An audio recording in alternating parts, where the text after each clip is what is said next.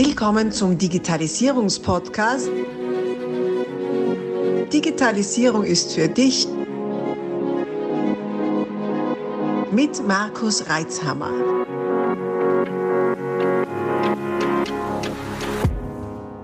Herzlich willkommen zu einer neuen Ausgabe meines Podcasts Digitalisierung ist für dich und mein lieber Zuhörer, du darfst dich freuen auf eine Interviewfolge, die bestimmt sehr, sehr spannend wird. Denn ich habe hier zu Gast den Janik Bickel. Und möglicherweise denkst du jetzt, hm, habe ich den schon mal gehört oder nicht? Aber eins kann ich ja sagen, wenn du nach ihm googelst, dann wirst du überrascht sein, so wie ich es war. Weil da siehst du dann Beiträge über Janik in der Handelszeitung, im Handelsblatt, in der, in der Welt, auf ORF. Und ich dachte, wer ist dieser Janik? Von dem möchte ich jetzt mehr erfahren. Und schon ist er da. Janik Bickel, herzlich willkommen. Grüß dich. Hallo Markus, vielen lieben Dank, dass ich da sein darf. Freut mich, dass du die Zeit nimmst. Du jetzt äh, ganz ehrlich, wie kommt denn so ein junger Bursch aus Vorarlberg wie du zu äh, einem Beitrag im OF mit der Schlagzeile vom Schulabbrecher zum Millionär? Ähm, hat mich echt ein bisschen stutzig gemacht. Du musst auch grinsen, gell? Äh, wie ist denn das dir, sag einmal, und erzähl mal kurz, was machst du überhaupt? ja, also wenn man mir googelt, findet man tatsächlich viel, da hast du schon recht. Ähm, ich würde mich auch jetzt selber nie als so vom Schulabbrecher zum Millionär positionieren. Ähm, aber wie komme ich dazu? Ich bin ein ganz gewöhnlicher junger Mensch aus dem wunderschönen Vorarlberg. Nur ich habe halt ein paar, ich sage jetzt mal, andere Interessen wie die meisten äh, in meinem Alter und deswegen schaut das für viele auf den ersten Blick schon ein bisschen komisch aus und so geht das schon alles mit rechten Dingen zu. Ähm, aber kurz erklärt, ich bin im Online-Marketing und im Immobilienbereich tätig. Im Online-Marketing-Bereich im Speziellen, wir haben eine digitale Vertriebsberatung, wo wir Beratungsfirmen dabei helfen, digitale Vertriebsprozesse aufzubauen, über LinkedIn, Instagram, höhere Preise abrufen. Das ist so ähm, das, wo ich ganz gut kann und womit ich mich auch sehr gut auskenne. Wie bin ich dazu gekommen? Ich habe mit 13, 14 ähm, angefangen, eine Instagram-Seite aufzubauen. Ich habe mir damals oder nach wie vor extrem für die Themen Finanzen, Unternehmertum, Immobilien interessiert und habe mir gedacht, ja, okay, dann fange ich jetzt einfach mal an, da so Beiträge zu machen auf Instagram über das Thema. Und so hat sich nach und nach und nach eine Community einfach auf Instagram entwickelt, ähm, die die Sachen spannend findet. Und so ist dann eines zum anderen gekommen, dass halt die ersten Leute auf mich zugekommen sind. Hey, können wir vielleicht mal eine Werbung machen auf der Instagram-Seite? Wie, wie kann man, was kann man da machen, dass man die Reichweite vielleicht auch bekommt? Kannst du das für uns auch hinbekommen, dass wir die Reichweite haben? Und so bin ich halt Schritt für Schritt für Schritt immer mehr, mehr oder weniger ungewollt mit digitalem Vertrieb und Digitalisierung in Verbindung gekommen. Und ja, jetzt sitzen wir da acht Jahre später und machen eigentlich immer noch die gleichen Sachen. Ganz fad, acht Jahre lang das Gleiche gemacht. Alt früh angefangen, das finde ich ja sehr, sehr gut. Erinnert mich ein bisschen an mich, äh, wobei ich sagen muss, ich habe nicht mit Holding und so weiter gearbeitet. Du bist ja da schon ganz fleißig dabei. Es gibt ja die Pickel Holding. Also da ist schon ein bisschen mehr dahinter, als wir jetzt nur mal einen Instagram-Kanal aufbauen und mal schauen, was passiert. Wie bist denn du schon so früh in so jungen Jahren zu so einer, wie soll ich sagen, zu einer Einstellung gekommen, das so strategisch an, angehen zu lassen? Mhm. Ähm, meinst du das Strategische jetzt bezogen auf die Unternehmensstruktur? Oder? Ja, aufs Unternehmerische, genau, ja. Mhm. Hm, ich habe immer, immer in Berater investiert. Also auch heute noch arbeite ich mit den ich würde sagen, mit den Besten der Besten in ihren Fachgebieten zusammen. Und überall, wo ich mich nicht auskenne und meine Kompetenzen sind wirklich begrenzt, die beschränken sich auf Vertrieb, hohe Preise abrufen, äh, digitale Vertriebsprozesse aufbauen, das ist meine Kompetenz. Alle anderen Bereiche, auch bei uns in der Firma, decken Leute ab, die einfach viel intelligenter sind wie ich. Und das Ganze hat immer für mich so funktioniert, dass immer, wenn ich gemerkt habe, okay, ich habe da eine gewisse, eine gewisse Wissenslücke, haben wir jemanden ja, eingekauft, der mich dabei unterstützt. Beispielsweise haben wir 2021 habe ich angefangen mit Immobilien, Wohnungen zu kaufen und wollte einfach ein bisschen einen Bestand für mich selber aufbauen. Und dann habe ich halt zuallererst eine kleine alte Wohnung gekauft, dann mal zwei Neubauwohnungen, dann nochmal ein größeres Grundstück, aber das Ganze hat nicht so wirklich äh, ja, ein System gehabt und dann habe ich gemerkt, okay, ich da, brauche da Hilfe und habe mir dann jemanden eingekauft, der halt schon seit ja, Jahrzehnten im Immobilienbereich ist, äh, in Harvard studiert hat, also einfach eine Kompetenz, einen kompetenten Berater, der da mir hilft, mein Portfolio weiter auszubauen. Und so mache ich das nicht nur im Immobilienbereich, sondern halt auch in der operativen. Genau. Also du bist jetzt doch trotz allem mit beiden Beinen am Boden, so wie es scheint, und weißt, äh, wo, wo, deine, wo deine Kompetenzgrenzen sind und holst dann halt externes Know-how dazu. Definitiv, definitiv. Ich glaube, alles andere führt auch ganz schnell äh, dazu, dass man halt nicht irgendwie große Erfolge hat. Also mhm. gibt keinen Grund abzuheben für, in meiner Welt. Also gibt es überhaupt keinen Grund. Das macht er sehr, sehr sympathisch, muss ich sagen. Ähm, weil es, es gibt ja ganz viele, die da draußen sind und, und äh, jemanden die Welt erklären wollen. Und man hat aber so ganz tief den Eindruck, dass die selber die Welt noch gar nicht kennen. Ähm, das ist dann aktuell gerade so eine Mode, auf diversen Plattformen wird man da ja angeschrieben. Dein Weg scheint mir organischer, gewachsener zu sein, weil du einfach selbst den Weg gegangen bist. Ja, aber was man auch sagen muss, Markus, und ich glaube, viele, es sprechen nicht viele Leute in dem Podcast darüber. Ich glaube, es zählt, es zählen Erfolge dazu, aber auch Misserfolge. Die, über die Misserfolge sprechen halt die wenigsten Menschen. Die wenigsten Stimmt. sagen halt, hey, das läuft vielleicht nicht so gut, das läuft vielleicht nicht so rund. Und ich weiß, dass ich nicht perfekt bin oder wir im Allgemeinen, ich glaube, jeder Mensch ist nicht hundertprozentig perfekt und da gehören halt ganz, ganz, ganz, ganz, ganz viele Fehler dazu. Und das war nicht immer, also schaut vielleicht so aus, wenn man mich jetzt das erste Mal kennenlernt, als wäre alles so ratzfatz gegangen und alles super easy. Aber es waren jetzt halt doch acht Jahre voller Höhen und Tiefen. Ganz, mhm. ganz tiefe Tiefen, dunkle Tiefen, aber auch sehr schöne Erfolge, die wir feiern okay. durften. Und das gehört genauso dazu. Also glaube, das Unternehmertum ist immer ein Auf und Ab mit Höhen und Tiefen und man muss äh, den Prozess lieben. Und wenn es mal nicht so gut ist, die Learnings daraus ziehen. Und ich glaube, dass dann dieses Abheben, was du vorher gemeint hast, auch nicht unbedingt vorkommt. Ja, ja. Stimmst du zu, dass, ähm, dass die, die Lernerfolge in den Tiefen die größten sind?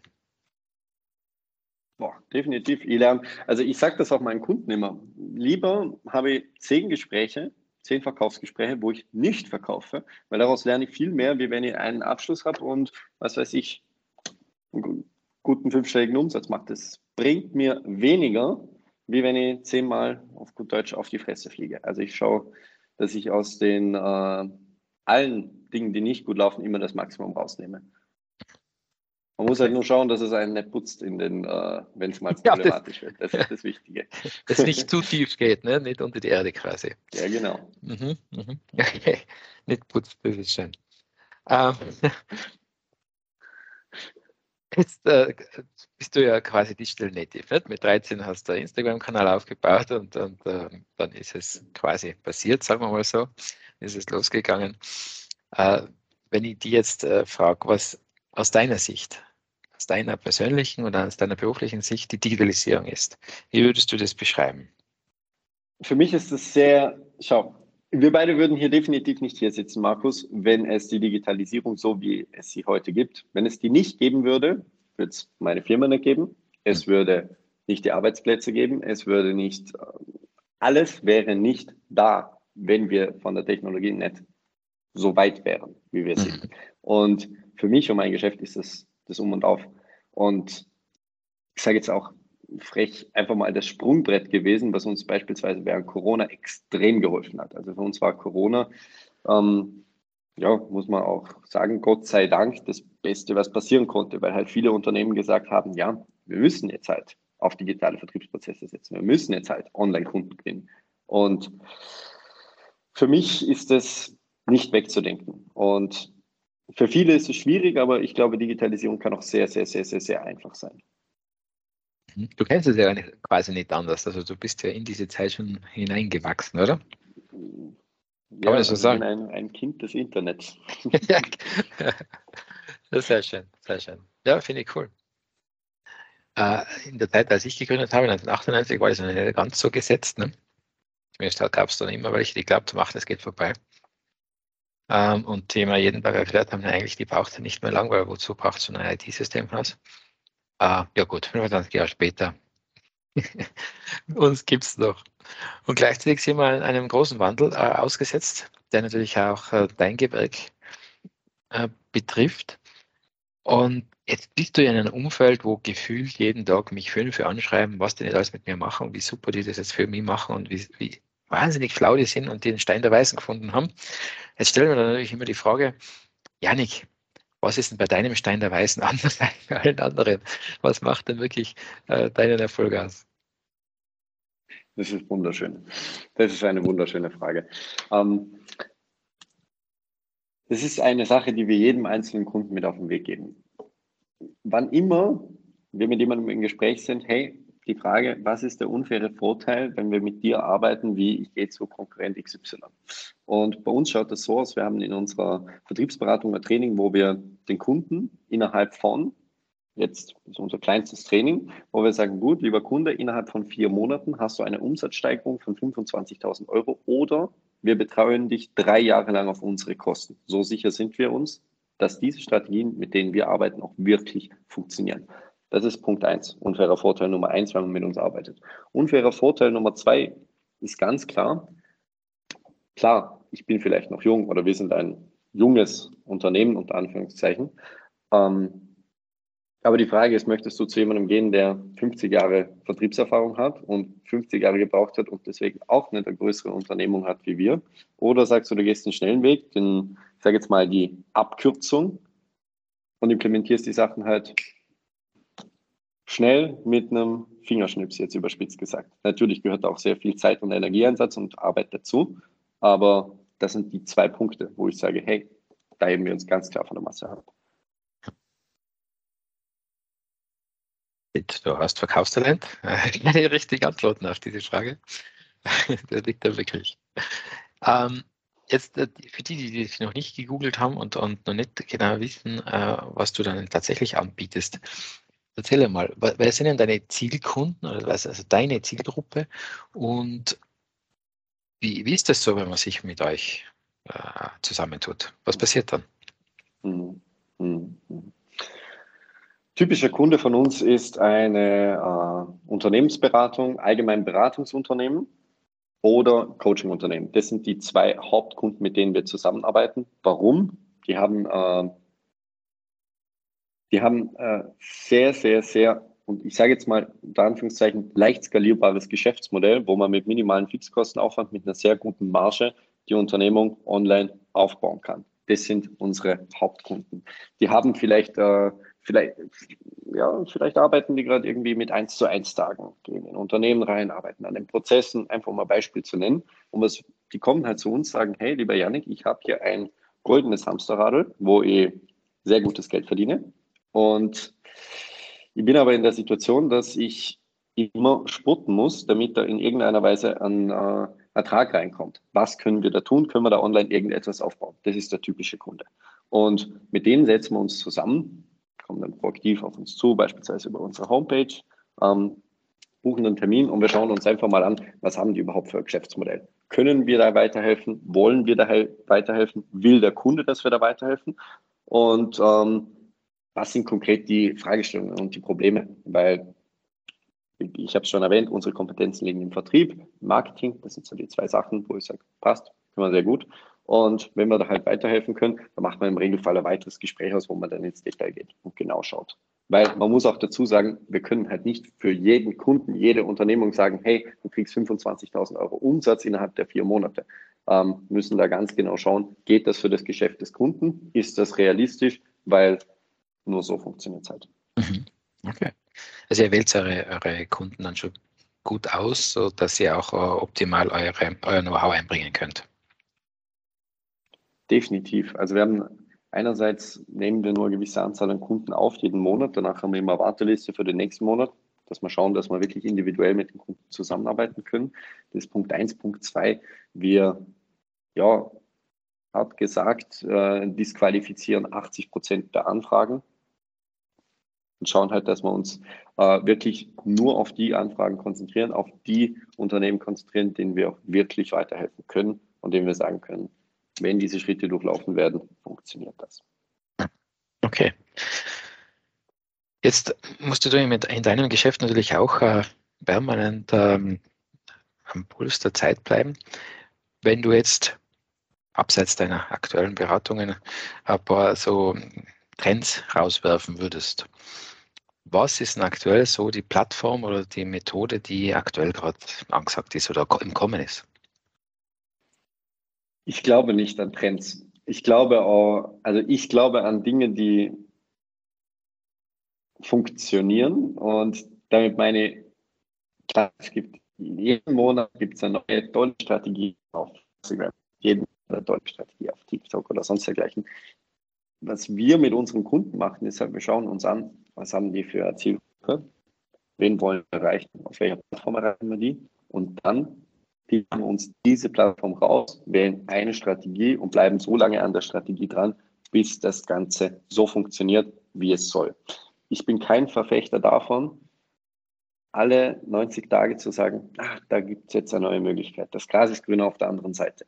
Ich glaube, das ist auch ein Punkt, wo viele Unternehmen meiner Meinung nach im Vertrieb scheitern, weil sie zwischen 30 und 90 Tage eine Strategie ausprobieren und dann kommt wieder die nächste. Und das wäre gerade der Zeitpunkt, wo es anfangen würde, nachhaltig zu funktionieren.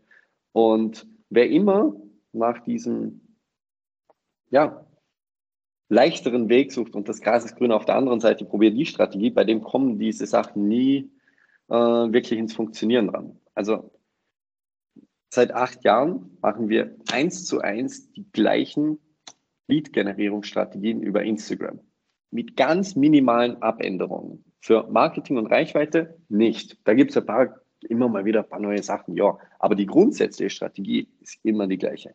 Und ich glaube, dass auch nur derjenige, der am längsten fokussiert an einer einzigen Sache dran bleibt, gewinnt. Weil es gibt, so wie es zu deiner Zeit wahrscheinlich viele gegeben hat, die jetzt gesagt haben, gut, ich mache jetzt eine IT-Firma auf, ähm, gibt es wahrscheinlich auch sehr viele, die jetzt sagen, gut, wir machen jetzt ein Online-Geschäft auf. Ich meine, das ist ja so in einem Hype gewesen die letzten zwei Jahre, gerade auch wegen Corona. Und davon werden halt auch höchstwahrscheinlich 80 Prozent und mehr einfach in ein paar Jahren nicht mehr da sein, weil sie immer denken, ja, das ist jetzt die neue Möglichkeit, die neue Chance. Deswegen, wir setzen mit unseren Kunden immer auf Strategien, die wir jetzt einfach schon seit Jahren machen, das funktionieren. Und das wird auch weiterhin so bleiben. Das ist so meine Meinung zum Thema Trends. Aber ja, mhm. klar, es gibt gewisse Social Media Trends, die Reichweiten bringen, wo es Sinn macht, aber gerade für jetzt so kleinere Unternehmen, ein bis zehn Mitarbeiter, finde ich ein Social Media Kanal völlig aus, wenn man richtig gut ausbaut. Nur als Beispiel. Mhm. Okay. Und äh, du hast gesagt, das ist ja 30 bis 90 Tage probieren es viele und dann geben sie auf quasi, weil sie irgendwo an, an einem anderen, einer anderen Karotte nachrennen. Ähm, wie lange muss man denn äh, aushalten, beziehungsweise wann erkennt man denn, ah, das Pferd, das ich reite, das ist doch tot? Nach dem Motto, ein totes Tier kann man nicht schlachten. ähm, ja, so kann man das sagen, ja. Ach Gott, oh Gott. Ähm, ich glaube, dass jede Strategie, also das hört sich jetzt auch wieder ein bisschen, wie gesagt, ich bin anders wie die meisten Menschen. Ich sage, dass Cold Calling nach wie vor eine Sache ist, die funktioniert. Und das hat in den 80ern funktioniert, in den 90ern, das funktioniert heute immer noch. Ich glaube, dass jede Strategie, wenn man die lange genug optimiert und dran bleibt und Iteration in den Prozess mit reinbringt, dass alles funktionieren wird. Ähm, man muss natürlich auch schauen, ist man, lebt man 50 Jahre in der Vergangenheit oder nutzt man schon die äh, Mittel, die man zur heutigen Zeit hat? Und auch nicht für jeden ist jeder Akquiseweg der richtige. Eine Akquiseweg. Wir haben zum Beispiel in unseren Trainings nicht nur ein Akquiseweg, sondern halt fünf Wege, mit denen äh, Kunden gewonnen werden können, weil nicht jeder ist jetzt ein super Fan von LinkedIn oder findet seine Zielgruppe dort. Mhm. Okay, also du schaust schon selbst, wo befindet sich überhaupt die Zielgruppe deines Kunden und dann geht es ja darauf und dann reitet es mal eine Weile los. Definitiv. Definitiv. Okay. Äh, wenn man deinen äh, zum Beispiel Instagram-Kanal anschaut, dann fällt eine Zahl ins, ins Auge und das ist 128k Follower. ist ja nicht ganz so wenig. Die sind alle organisch entstanden, ehrlich? Nein, nein. Wir haben äh, 2020, also diese Seite war zuvor eine Infografikseite, wie schon zuvor erwähnt. Und wir haben bis 2020 rein mit äh, Infografiken gearbeitet und da eine Community von circa 60, 70.000 Followern aufgebaut, sind dann 2020 von ähm, Konkurrenten, wir wissen bis heute nicht, was ist, geboten worden. Das heißt, irgendjemand hat uns Follower auf diesen Account drauf gekauft. Das sieht man auch, wenn man die History des anschaut, dass plötzlich ganz, ganz, ganz, ganz, ganz viele dazugekommen sind. Mhm. Und aber 60.000 davon sind organisch, roundabout. Ja, nicht schlecht. Auch das ist ja, ist ja eine gewaltige Leistung. Es war damals auch definitiv einfacher. Wenn du gerade das Thema Follower ansprichst, Markus, ähm, mhm. Viele denken, wenn es jetzt so behaftet sind, Thema Instagram, braucht da Zehntausende oder Hunderttausende Follower, um irgendwie aufzubauen. Ganzen. Ich sehe das überhaupt nicht so. Vielmehr die Frage, hast du lieber 500 Likes oder 500 Kunden? Das ist die entscheidende Frage. Und es ist immer auch wichtig, dass halt diese Community, die du aufbaust, auch kaufkräftige Interessenten deiner Dienstleistung oder deines Produktes sind. Das macht ja gar keinen Sinn, wenn du da zigtausende Follower hast, aber schlussendlich kauft keiner dein Paket. Das ist, also ich glaube, Follower werden extrem überschätzt und Community und Community Building extrem unterschätzt. Also mhm. lieber fünf, also ich habe zum Beispiel einen Kunden, der ist äh, in der, der hat eine Unternehmensberatung und der hat mit 600 Instagram-Followern 5000 Aufträge im Monat. Das ist meiner Meinung nach sehr viel für so einen kleinen Instagram-Account. Mhm. Gut, der hat auch sehr hohe Ticketpreise, muss man auch dazu sagen, aber es geht auch mit kleinen Instagram-Accounts. Mhm. Okay, also spitze Ausrichtung auf die Zielgruppe. Definitiv, ja. Okay. Gut, ich meine, wenn man äh, bei dir schaut, also du äh, hast ja sehr viele Pferde offenbar, also bist ja auf sehr vielen Kanälen zu finden. Äh, woher kam diese Entscheidung? War das auch ein Austesten für dich und deine Kunden, was funktioniert und was nicht? Oder wie, wie ist da deine Strategie? Mhm. Anfangs haben wir rein auf Instagram gesetzt, weil man, man, fängt jetzt halt nicht an mit, also ich zumindest habe jetzt nicht angefangen mit einem riesen Startkapital, dass ich gleich gesagt habe, ja, ich stelle jetzt dort zehn Leute an und äh, gebe gleich Vollgas mit auf allen Marketingkanälen. Das war definitiv nicht der Fall, sondern ich habe das Ganze mit ein paar hundert Euro Startkapital aufgebaut, meine Firma, und habe nach und nach und nach immer mehr Geld halt investiert in Marketing. Ich alleine könnte in keinster Weise irgendwie fünf Kanäle managen oder ich weiß gar nicht, wo wir überall sind. Also ich weiß, wir sind auf TikTok, Instagram, LinkedIn und YouTube, das weiß ich ganz sicher. Mhm. Aber ähm, das betreue ich nicht alleine. Also das geht in keinster Weise. Und wenn wir irgendwie Strategie oder wenn es Social Medias gibt, müssen wir das auch unweigerlich für die Kunden ausprobieren, ob das was taugt, wie das funktioniert und ob das wirklich Sinn ergibt. Aber den Hauptanteil unseres Umsatzes machen wir über Instagram und YouTube tatsächlich. YouTube, aha, okay. Das ist ja, für mich ist ja ein Mysterium, dieses YouTube. Also nicht, dass ich es nicht kenne und nicht nutze, sondern dass da tatsächlich mhm. manchen gelingt es wirklich auf YouTube eine, eine Community aufzubauen und zu pflegen vor allem äh, und die auch geschäftlich zu nutzen. Wann glaubst du, ist YouTube ein guter Kanal? Oder für wen? So viele Inhalte. Wir stoppen hier kurz und teilen dieses Interview auf mehrere Teile auf. Folge unserem Kanal, abonniere ihn, um auch den nächsten Teil nicht zu verpassen. Abonnier doch gleich unseren Podcast und vergiss nicht, eine 5-Sterne-Bewertung zu hinterlassen. Bis dann, wenn es wieder heißt, Digitalisierung ist für dich mit Markus Reitzhammer.